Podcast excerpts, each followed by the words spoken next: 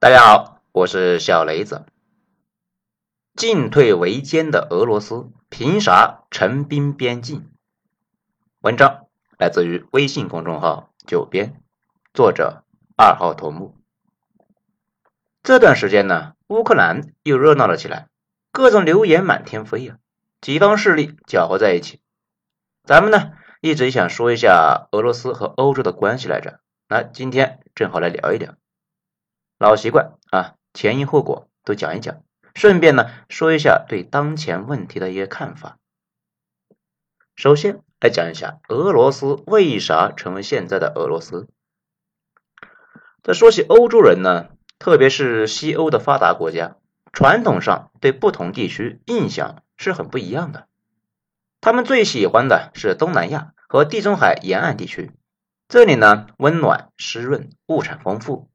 比如泰国、越南、马来西亚、印度西南部这些东南亚，摩洛哥、埃及这种北非，还有被打烂之前的叙利亚、黎巴嫩、约旦等世俗化的中东国家，当然还有气候宜人、温暖的西班牙、意大利、希腊这种南欧，都是西欧人非常喜欢去玩的地方。而且那里的人对欧洲人也很友好，很少啊把他们当做侵略者。给人一种旅游胜地的感觉，还有一些地方在他们眼里啊，那就比较不友好了。所谓欧洲的东方，就不是什么好词。大家注意一下啊，欧美电影里面的东方，一般说的不是中国，而是波斯人和游牧民族，还有匈奴人、蒙古人、突厥人等等等等。每隔一些年呢，就是修理他们，正如中国人历史上。对于北方游牧民族南下啊非常在意，在欧洲人眼里面，东方的野蛮人是非常可怕的。欧洲文明最早的辉煌是罗马，最后呢也被北方和东方蛮族给打烂了。所以欧洲人他做梦啊都想扩大文明范围，把野蛮人纳入自己的文化圈里面，等于是找了一个保安啊给自己看门，最好呢不要钱，还特别能打的。而俄罗斯可以说是欧洲文明东进推广一千多年来获得的最大成果。现在的俄罗斯呢，那个时候还不存在。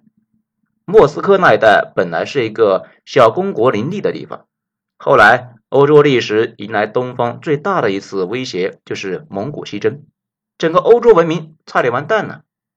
虽然蒙古人没有继续攻击，但是挨着欧洲建立起了一个金帐汗国。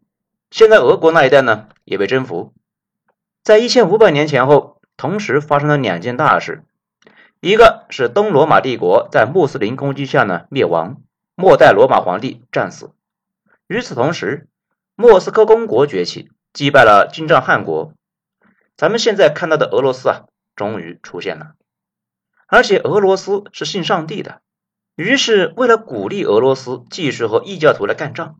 教皇把末代东罗马皇帝的侄女啊，这个皇帝本人是没有子嗣的，就嫁给了俄罗斯大公，从此俄罗斯被确认为一个欧洲国家了。这个侄女呢，带了一件丰厚的嫁妆，东罗马帝国国旗的双头鹰，这只鹰呢，代表了横跨欧亚两大洲的东罗马帝国，双头鹰于是就成为了俄罗斯国徽的主体，直到现在。从此，俄罗斯被确认为一个正统的欧洲国家了，并且自认呢自己是罗马的合法继承人之一。哎，当然，俄罗斯人认为啊，这个之一啊应该删掉。俄罗斯就从那以后呢，有了一种幻觉啊，觉得自己啊继承了罗马的血统，觉得自己呢他也是罗马。作为欧洲的最东方，俄罗斯从纳入欧洲任务呢，就是对抗异教徒。扩展欧洲的边界，当然呢还要传教，这也是为什么俄罗斯人对于扩张有着狂热的激情，数百年几乎呢没有停止过抢夺。在这个过程中啊，俄罗斯那是越来越大，实力也是越来越强，对欧洲也是越来越重要。特别是拿破仑战争中，沙俄击败法军，原本几乎被吞并的欧洲各国啊，特别是。皇室贵族重新上台，还有呢，一八四八年欧洲爆发大起义，眼看就要星火燎原，沙俄大军力挽狂澜，稳住了局面。各国王王室呢又苟住了，沙俄成为了欧洲宪兵。至于穆斯林的奥斯曼，一直跟沙俄就没停过。双方呢，在二百四十年中啊，基本上每隔十来年就要开仗。俄罗斯坚定的认为啊，自己是欧洲国家，文化上也更接近于西方，几百年来为欧洲站岗，保持欧洲稳定。欧洲也一定程度上啊认同俄罗斯，为其呢提供文化和技术。与此同时，沙俄在欧洲人眼里啊，也跟野蛮人差别不大。那种感觉呢，就好像是地主老爷啊雇了一个镖师给自己呢看家护院，但是心底里面从来就没觉得这个镖师是自己人一样的，从不让他靠近女眷居住的后院半步。好，再来说一下深层矛盾。这最主要的矛盾呢，其实就是俄罗斯的定位问题。随着自己呢越来越强大，俄罗斯渐渐的膨胀啊，觉得自己应该是欧洲的领导者。在俄罗斯看来，自己是欧洲最大、最强，人口呢也是最多的，文化继承了革命前的法国，势力呢也不弱于任何其他欧洲国家，甚至还有神圣罗马帝国传承，在对抗敌人和扩张方面呢贡献也非常大。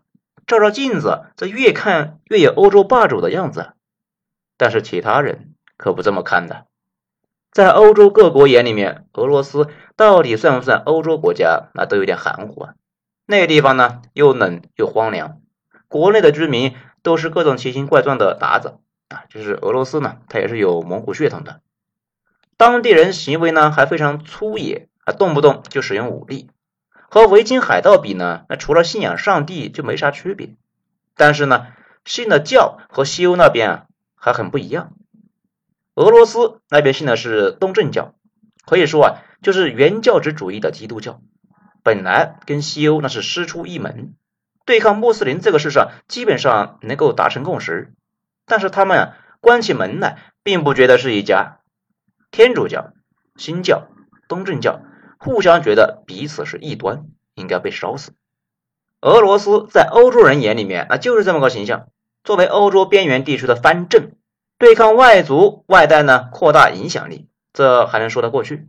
要是想着自己上位和各国谈笑风生，没有问题。但是啊，你要做欧洲的领导者，哎，这就过分了呀。俄罗斯的野心和欧洲的容忍度有差距，这是两家的根本矛盾。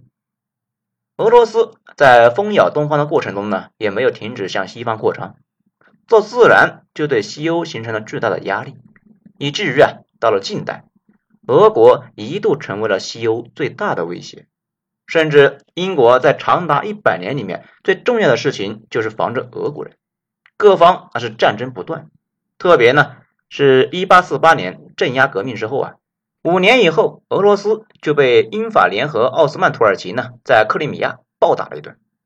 但是欧洲一百多年来几次俄罗斯都是先被打懵了，然后啊缩回去养伤，再回来之后啊就变得越来越强。